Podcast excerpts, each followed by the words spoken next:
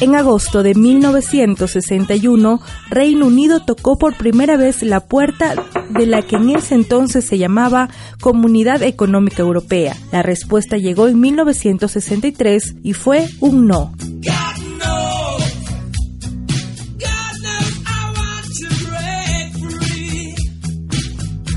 Nuevo intento se produjo en 1967. El primer ministro laborista Harold Wilson solicita el ingreso del país a la comunidad y nuevamente la respuesta es no. Tanto en 1963 como en 1967, el veto fue de Francia. Su presidente era Charles de Gaulle, quien consideraba que la estrecha vinculación británica a Estados Unidos era una amenaza para la comunidad europea. Recordemos que eran tiempos de la Guerra Fría.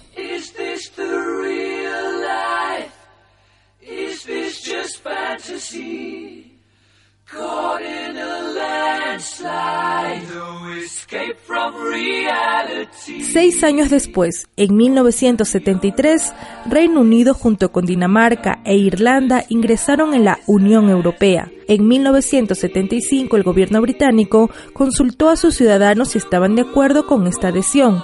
67 de cada 100 dijeron que sí. Un sí que muchos esperaban se repita el pasado 23 de junio pero no fue así. Soy Diana Bermeo, bienvenido y bienvenida. Nuestro planeta tiene aproximadamente 4.540 millones de años.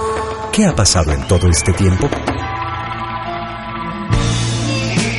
Un nacimiento, una muerte, un ataque, una protesta, la paz ha sido firmada, un acuerdo, no licúen la fe en Jesucristo, un discurso.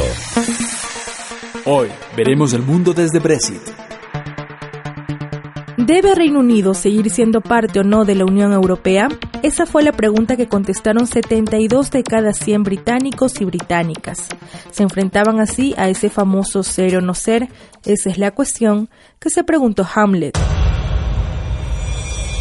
personaje de una obra del mismo nombre del famoso William Shakespeare. Tras un dramático conteo, los resultados en porcentajes fueron 48,1% a favor de la permanencia en la Unión Europea y 51,9% a favor de la salida.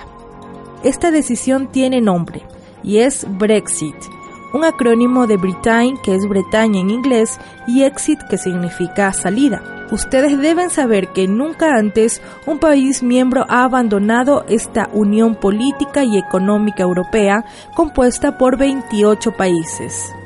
Pero el referéndum y sus resultados son consecuencia de un largo proceso. Todo esto comenzó hace, hace varios años y todo tiene que analizarse también desde el punto de vista electoral. Él es Carlos Carbajo periodista español que reside en Londres desde hace cinco años y precisamente me especialicé en temas europeos una vez que terminé mis estudios de periodismo. Estudié Derecho Europeo, estudié Relaciones Internacionales y traté de especializarme precisamente en todos estos asuntos de la Unión Europea que nos afectan a todos los europeos, seamos de donde seamos, y que en el fondo también afectan a ciudadanos de todo el mundo. Carlos cree necesario que primero tengamos presente una corriente ideológica que no existe solo en Reino Unido, sino en la mayoría de países europeos. Son colectivos, movimientos y partidos políticos de extrema derecha, muy nacionalistas. En Reino Unido, el más representativo es... Se llama el UKIP y durante los últimos años ha ganado mucho terreno en el escenario político del Reino Unido.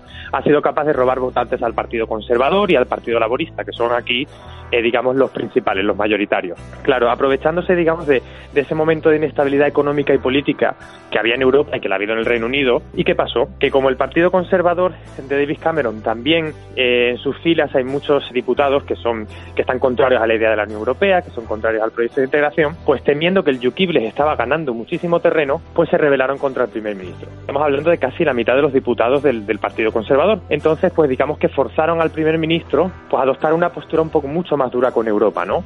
Ya fuera intentando renegociar las condiciones de la, del hecho de que el Reino Unido son miembros de la Unión Europea o directamente negociar la salida. Por lo tanto, eh, lo que pasó es que David Cameron pues se vio, entre comillas, forzado por su propio partido y por el hecho de que estaba perdiendo terreno su partido para convocar el referéndum. Fue una manera, de, eh, para explicarlo de alguna manera, de salvar su cabeza política, porque el gobierno en esa época, estoy hablando de hace ya eh, dos, tres años, estaba muy cuestionado. Entonces lo que hizo David Cameron fue decir, de acuerdo, vamos a convocar un referéndum sobre la permanencia o la salida del país de la Unión Europea, pero primero tenemos que pasar las elecciones y si yo vuelvo a, si digamos yo gano la reelección y sigo gobernando otros cuatro, otros cinco años más, pues convocar el referéndum. Y sí, el Partido Conservador y por ende David Cameron ganó. En Reino Unido, pese a todo pronóstico, el conservador David Cameron consiguió los escaños necesarios para gobernar en solitario. Los resultados obtenidos de la elección más reñida en los últimos 40 años declaran una vez más al Partido Conservador como primera fuerza política. Pese a que conservadores y laboristas llegaban a las urnas casi en empate técnico, el partido de Cameron dejó muy lejos pero en este matrimonio que podría llegar a su fin, no todo ha sido dulce como la miel. El Reino Unido siempre ha tenido ese papel de, de país muy importante, tanto a nivel económico como político, porque tenemos que recordar que es la tercera economía de Europa. Él es me llamo Alessandro Paggiano, soy italiano, politólogo, he estudiado en la Universidad de Salerno en la Facultad de Ciencias Políticas y Relaciones Internacionales y, posteriormente he frecuentado y terminado un máster en análisis político en la Universidad Complutense de Madrid.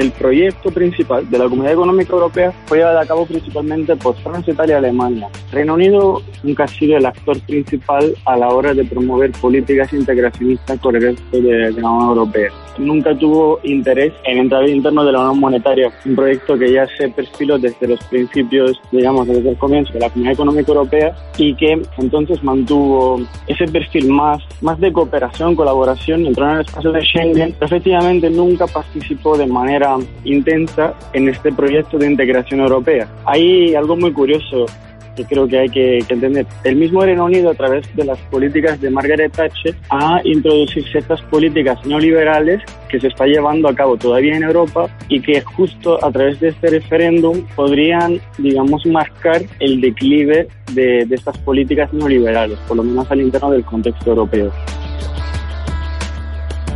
Un matrimonio sin amor es una expresión utilizada para explicar el constante tira y afloja entre Reino Unido y el resto de la Unión. Escuchemos a Carlos Carbajo.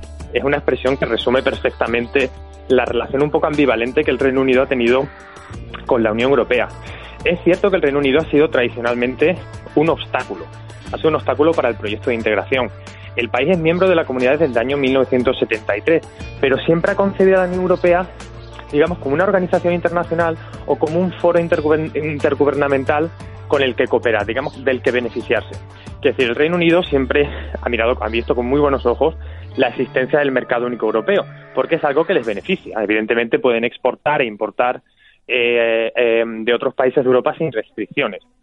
Pero claro, el problema de la Unión Europea es que es una organización internacional que tiene una doble vertiente. Eh, quiero decir, por una parte sí que es verdad que es una organización que se concibe como una especie de foro intergubernamental donde los representantes de los diversos países eh, pues eh, cooperan en, materia, en, todo tipo de materias, pero por otra parte la Unión Europea también es un proyecto de integración política, que si no estamos hablando de que la Unión Europea sea un superestado, pero sí que es verdad que, a diferencia, por ejemplo, de las Naciones Unidas, donde todo es consensuado, la Unión Europea es un ente político, también tiene sus propias competencias y su capacidad para legislar.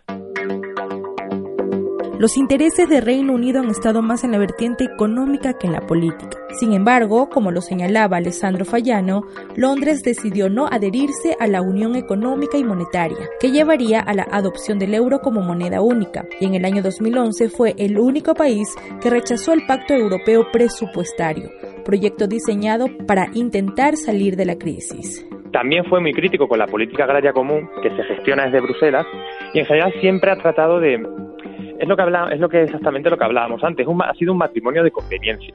El Reino Unido siempre ha sido un país muy, muy orgulloso de su identidad nacional, muy patriótico, eh, y nunca le ha interesado formar parte de una familia eh, digamos, de estados más grandes. Entonces, lo, como, como tú bien has dicho, ha sido pues una relación muy compleja, muy complicada.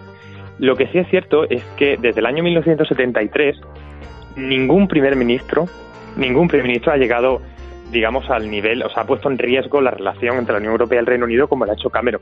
Estoy pensando ahora mismo, por ejemplo, en, en los años de Margaret Thatcher, en los años 80, que ella fue muy crítica. Ella exigió en numerosas ocasiones que al Reino Unido se le devolviera parte, digamos, del dinero que invertía en, eh, en la Unión Europea y, tuvo una retórica muy agresiva.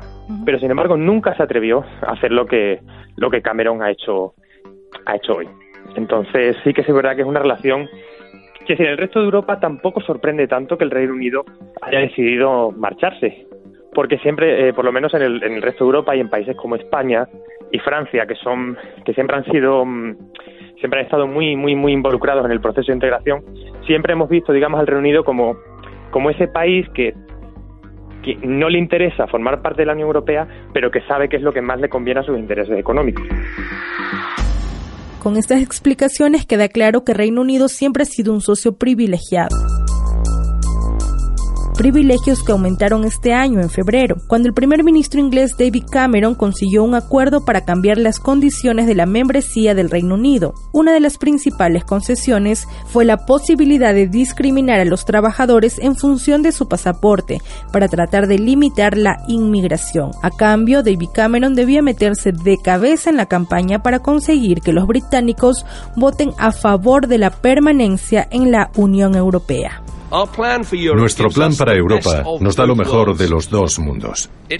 Subraya nuestro estatus especial, por el que las familias en toda Gran Bretaña obtienen todos los beneficios de estar en la Unión Europea, incluyendo más trabajo, precios más bajos y más seguridad. Pero nuestro estatus especial también significa que estamos fuera de las áreas de Europa que no queremos para nosotros. Por eso nunca nos uniremos al euro, ni seremos parte de los rescates de la eurozona, ni parte de la zona libre de pasaportes. Pero antes de regresar a territorio británico, echemos un breve oído al otro lado.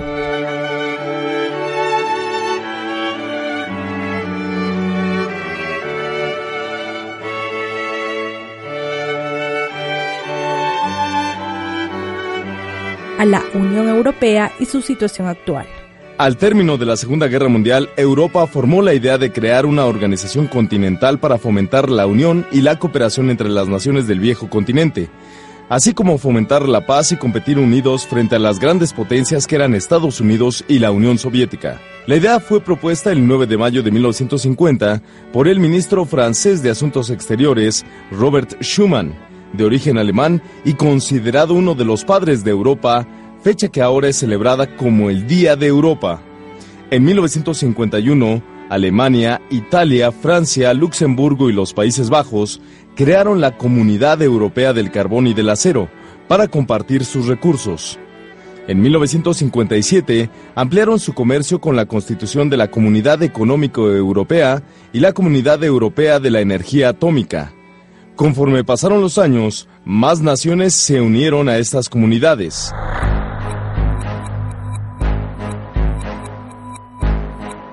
Alessandro Fallano. La Unión Europea en este momento se encuentra en un punto crucial de su, de su trayectoria. Hay que tener en cuenta, hay que recordar que este, esta, esta posible salida del Reino Unido de la Unión Europea sería un caso inédito porque efectivamente desde, desde la creación, desde la fundación de la Comunidad Económica Europea en el 57 con el Tratado de Roma, ningún país tuvo la intención ni la posibilidad de, de, retroceder, digamos, de este acuerdo comunitario. Y en, ese, en este caso yo haría hincapié también en, en lo que ocurrió en Grecia, porque ahí por cuanto se hablara de un Brexit, de una salida de, de, de Grecia del, de la Unión Europea, era una situación bastante distinta y el país no tenía los, recursos, los recursos ni económicos ni políticos para llevar a cabo una negociación favorable para, para el país y para el pueblo. Carlos Carbajo. Actualmente la Unión Europea, tanto como organización internacional eh, como proyecto político, está, está, muy cuestionada. está cuestionada por los propios ciudadanos europeos, sobre todo, ya te digo, por la forma en la que se ha gestionado esa crisis de la deuda soberana. Muchos ciudadanos, pero no solo en el Reino Unido, en España, en Francia y en Grecia, pues no están contentos, digamos, con las políticas de austeridad que se han impuesto desde Bruselas que no es que las imponga Bruselas como si fuera un ente abstracto, estamos hablando de los, del Consejo Europeo, de los 27 primeros ministros o los 27 presidentes, eh, digamos, que toman ese tipo de decisiones no estamos hablando tampoco de que la Unión Europea sea una organización externa que nos gobierna sin ningún tipo de, rendición de cuentas. Estamos hablando de nuestros propios presidentes y nuestros propios primeros ministros que se reúnen. Pero en general es verdad que buena parte de la ciudadanía, la que ha sufrido los recortes, la que no tiene oportunidades laborales, pues claro, está muy descontenta, digamos, con esa falta de sensibilidad que se ha mostrado a nivel eh, digamos, a nivel de, supranacional, ¿no? a nivel de Bruselas. Pero claro, eh, la diferencia entre, mm, entre la mayor parte de los ciudadanos de, de, Europa y los ciudadanos del Reino Unido es que la mayoría apostamos por transformar la Unión Europea desde dentro. Yo personalmente, que soy un, soy un, ciudadano español muy europeísta, también soy muy crítico con la Unión Europea, pero no creo que la solución eh, sea abandonar el proyecto, sino tratar de reformarlo desde dentro. Esta comunidad tiene entre sus habitantes a europeístas, euroescépticos y eurófobos. Alessandro Fallano precisa.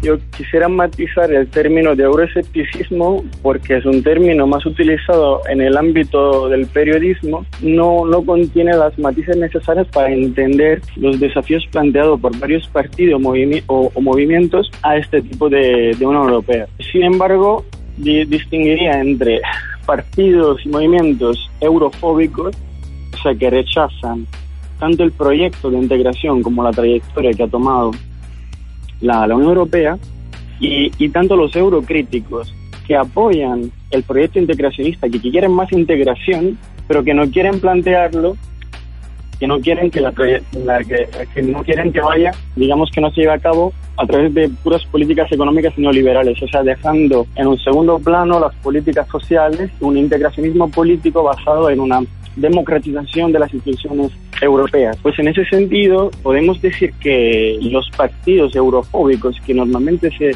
se, se definen como euroscépticos, que los periodistas definen como euroscépticos, serían las derechas nacionalistas. Y eso es, es evidente que estamos hablando de la, de la Liga Norte en Italia con Matteo Salvini, de la, del Front Nacional de Marine Le Pen en Francia y también hay partidos en Austria, Hungría o hasta en Grecia con el partido neofascista de, de Dorada. Y por otro lado hay los partidos eurocríticos más de izquierda que están precisamente en favor de una integración europea, pero sin embargo en políticas sociales. Y eso, por ejemplo, es el caso de Podemos en España, que abogaría por ese tipo de Unión Europea, o sea, basada en otros valores, en otros principios. Y ahora regresemos al Reino Unido.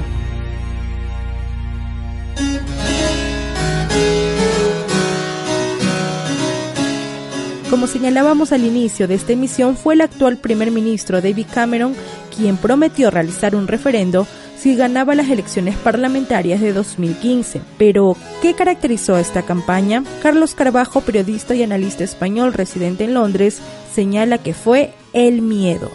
Sé que el eslogan de la campaña de Remain era eh, bueno, lo que, la, el eslogan que ha utilizado el gobierno, We're better together, I mean, estamos mejor juntos. La campaña del Leave, no sé si tenía un eslogan oficial, pero la campaña alternativa que hizo el UKIP fue algo así como We have to take our country back como tenemos que recuperar nuestro, nuestro país. Y ese es el problema. El, en el fondo, en lugar, digamos, de haber organizado un debate en el que se enfrentaran propuestas o ideas o, razonamientos, los dos bandos han agitado un poco la campaña del, del miedo. En vez de apelar a la razón, han apelado a las emociones y a los instintos. El UKIP básicamente ha estigmatizado a la inmigración, ha culpado a los inmigrantes europeos de cosas tan absurdas como de, bloquear los servicios públicos o de colapsarlos, mientras que eh, la campaña del Remain, por ejemplo, eh, ha llegado a decir que si salíamos, que si el Reino Unido salía de la Unión Europea, había más, posibilidades de que hubiera un ataque terrorista. Eran argumentos muy flojos, o sea, muy débiles que apelaban al miedo. El UKIP ha agitado un poco la bandera de las, ha enarbolado un poco la bandera de la xenofobia de una manera muy sutil, pero acusando a los inmigrantes de, digamos, de, de ser, digamos, los responsables de los problemas que tiene el país y acusando a la Unión Europea de ser como el demonio que, que, causaba todos los males. Y ha sido, me parece, en mi opinión, muy responsable, muy responsable. Se ha agitado mucho el nacionalismo exacerbado y eso es muy peligroso porque, además, en los últimos días ha habido casos claro, eh, las dos campañas han fomentado tanto la confrontación y la división que ha habido algún, han sido, eh, han sido incidentes aislados, pero ha habido altercados entre partidarios de un lado y del otro. Incluso gente que, que ha insultado, que ha, por ejemplo, el otro día había el caso de un, de un hombre en Manchester que creo que sí, eh, de hecho era inglés, pero me parece que era de origen turco eh, o de algún país de, Oriente Medio, y le estaba, había otro señor que le estaba increpando, en plan eh, diciéndole vete a tu país, no sé qué haces aquí, ya no somos europeos. Es decir, ese tipo de casos, es verdad, altercados son, son aislados, pero aquí no, tradicionalmente no se veían ese tipo de cosas. Entonces yo lo que temo es que con tanta confrontación, con tanta división, pues al final acabemos teniendo un problema social de grandes dimensiones. En la recta final los votos se buscaron con uñas y dientes, pero el resultado ya lo conocemos. Tanto a nivel geográfico como a nivel de sectores poblacionales, eh, lo que revela estos resultados es, y, es duro decirlo, pero es una, es una grandísima división en el país, una fractura social y una fractura territorial. ¿Por qué? Porque, por ejemplo, en Londres, la ciudad de Londres, la ciudad más poblada y la capital, ganó el sí a la permanencia de la Unión Europea de forma mayoritaria, creo que casi superando el 60%, mientras que en Gibraltar, por ejemplo, la colonia británica que está en el sur de España, en Escocia y en Irlanda del Norte, ganó el sí a la permanencia en la Unión Europea de forma bastante contundente. Sin embargo, en la Inglaterra más rural, en la Inglaterra del, norte de Inglaterra, que son digamos las zonas industriales, y en Gales, ganó, ganó em, la opción de la salida de la Unión Europea. Por lo tanto, claro, eso genera ahora mismo un, un problema muy importante en el país. El conflicto que todo esta, que este resultado crea es que, por ejemplo, ahora en Escocia, el Partido Nacionalista Escocés, que es el que gobierna en, Escocia, está pidiendo al, al, gobierno de David Cameron un segundo referéndum sobre su independencia. Porque, claro, a su entender, las condiciones políticas y las condiciones económicas han cambiado radicalmente. Y los escoceses, que han votado mayoritariamente por la permanencia de la Unión Europea, creen que la salida del Reino Unido de la Unión Europea va a perjudicar a sus intereses. En Irlanda del Norte pasa algo parecido.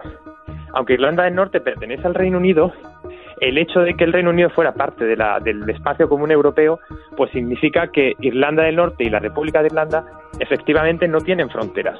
Pero si el país sale de la Unión Europea, familias irlandesas que viven divididas, que viven en el norte y otros viven en el sur, podrían perder, digamos, ese derecho a la libre circulación. Entre los votantes de la campaña del Leave, de la salida de la Unión Europea, hay todo tipo de, hay todo tipo de gente. Hay sobre todo hay gente, digamos, de clases más populares, eh, familias trabajadoras del norte de Inglaterra, pero también hay gente de clase alta, incluso antiguas aristócratas. Es decir, en ese sentido, eh, los votantes del Leave son bastante más diversos.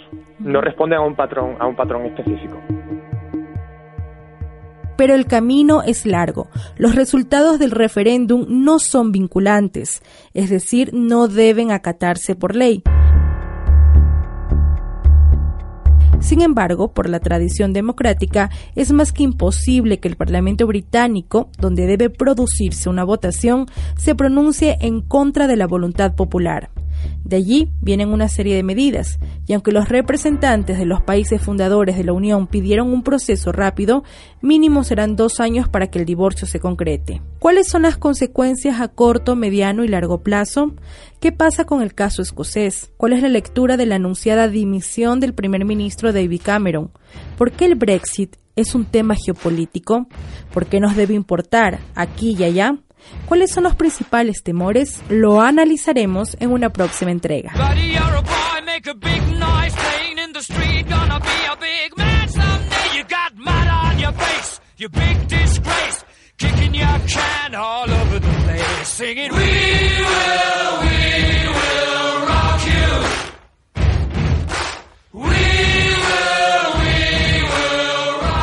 Audios utilizados para ambientar la emisión de hoy se tomaron de los canales de YouTube de Telesur, Excelsior de México, Rusia Today en español, Hispan TV. Estuvieron con ustedes Miguel Andrade en edición y Diana Bermeo en la producción y conducción.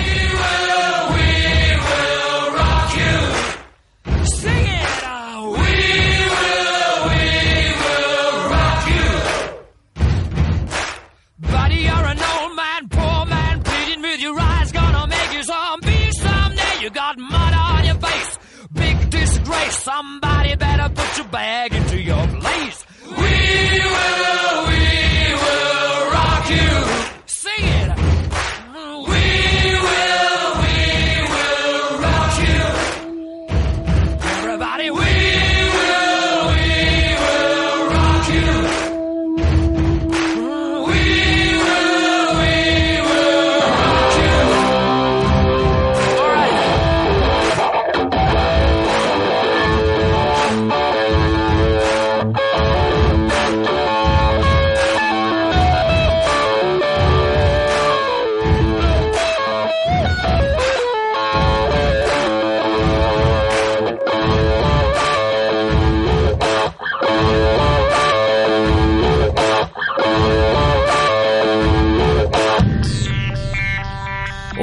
vimos el mundo desde Brexit. Hasta la próxima semana. El mundo visto desde una coproducción de la radio de la Asamblea Nacional y Le Monde Diplomatique en español.